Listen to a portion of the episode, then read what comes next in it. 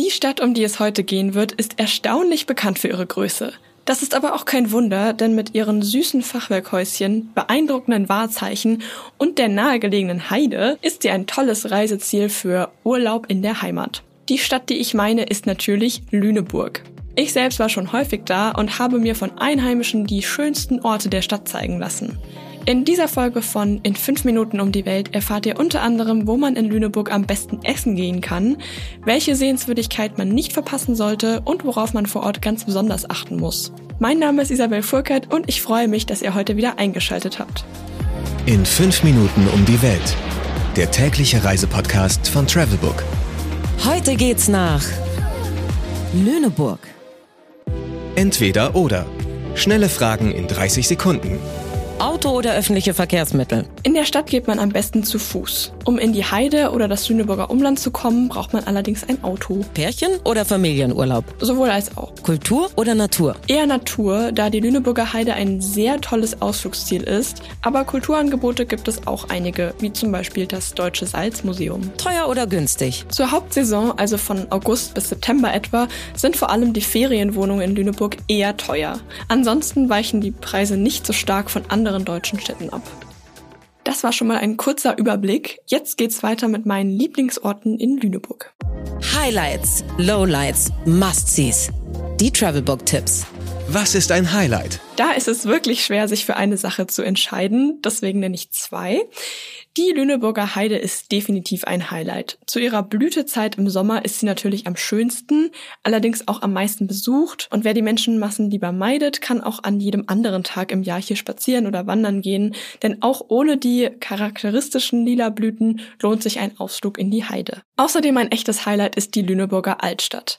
Da befinden sich auch die meisten Sehenswürdigkeiten und viele tolle lokale Geschäfte, Cafés und Restaurants.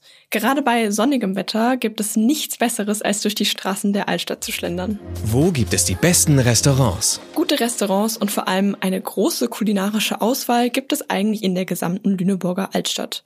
Wer aber nicht nur gut essen, sondern auch einen tollen Blick auf die Ilmenau haben möchte, der wird am Stint sicherlich fündig. Die Straße befindet sich im historischen Wasserviertel neben dem Lüneburger Rathaus und hier gibt es italienische, thailändische oder auch deutsche Restaurants und auch einen netten Irish Pub. Was man unbedingt tun sollte. Im Wildpark der Lüneburger Heide gibt es den sogenannten Heidehimmel. Das ist ein 700 Meter langer Baumwipfelpfad, der durch den Wald über den Gehegen führt. Man hat da eine tolle Aussicht auf die Landschaft und kann auch die Raubkatzen und Wölfe des Wildparks nochmal aus einem anderen Blickwinkel beobachten. Der Baumwipfelpfad hat das ganze Jahr über geöffnet, der Eintritt ist aber auch nicht umsonst. Welcher ist der beste Spot, um den Sonnenaufgang zu beobachten? Das geht am besten auf dem Kalkberg. Der ist zwar nur rund 60 Meter hoch, das reicht aber vollkommen, um auf die Dächer der Stadt zu blicken. Von da aus kann man übrigens auch gut erkennen, dass der Turm der St. Johanneskirche schief ist. Das war vom Architekten nicht gewollt, hat ihn aber berühmt gemacht. In dieser Kirche hat übrigens auch schon Johann Sebastian Bach gespielt und unterrichtet. Geld, Sicherheit, Anreise. Die wichtigsten Service-Tipps für euch. Was macht man am besten, wenn es regnet? Bei Regen hat Lüneburg leider nicht so viel zu bieten, aber Klassiker wie Kino, Museum, Schwimmbad oder Lasertag gibt es hier schon.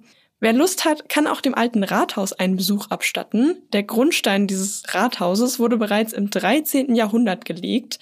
Seitdem wurde es aber um weitere Bauten erweitert, so dass es heute eine bunte Mischung aus unterschiedlichsten Architekturstilen ist. Es besitzt insgesamt 259 Zimmer. Ein Großteil des Rathauses kann man auch besuchen, zum Beispiel bei einer Führung. Wie kommt man am besten hin? Lüneburg ist sehr gut mit dem Zug erreichbar und man braucht vom Bahnhof nur ein paar Minuten zu Fuß Fuß zum Stadtzentrum.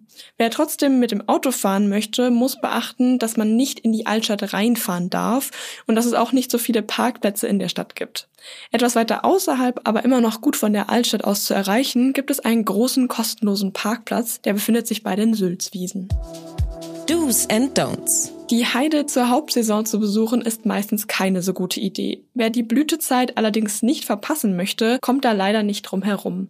Außerdem gibt es in Lüneburg und Umgebung sehr viele Reiterhöfe. Daher begegnet man regelmäßig Pferden, die gerade auf der Straße spazieren geführt oder ausgeritten werden. Und da sollte man auf jeden Fall nicht zu schnell und auch nicht zu nah an den Pferden vorbeifahren oder laufen, weil sie sich sonst erschrecken können. Was man in Lüneburg unbedingt machen sollte, sind Spaziergänge, Fahrradtouren, Cafés in Hinterhöfen entdecken und sich einfach ein bisschen treiben lassen. Ja, das waren meine Tipps und Highlights für einen Urlaub in Lüneburg. Mein Name ist Isabel Furkert, ich bin Redakteurin bei Travelbook und ich freue mich auf jeden Fall schon auf meinen nächsten Besuch in Niedersachsens Hansestadt und hoffe, ihr auch. Bis es soweit ist, können wir uns ja gemeinsam an 15 Sekunden Auszeit in Lüneburg erfreuen. Danke, dass ihr heute wieder eingeschaltet habt, wenn es heißt, in 5 Minuten um die Welt. Bis zum nächsten Mal. 15 Sekunden Auszeit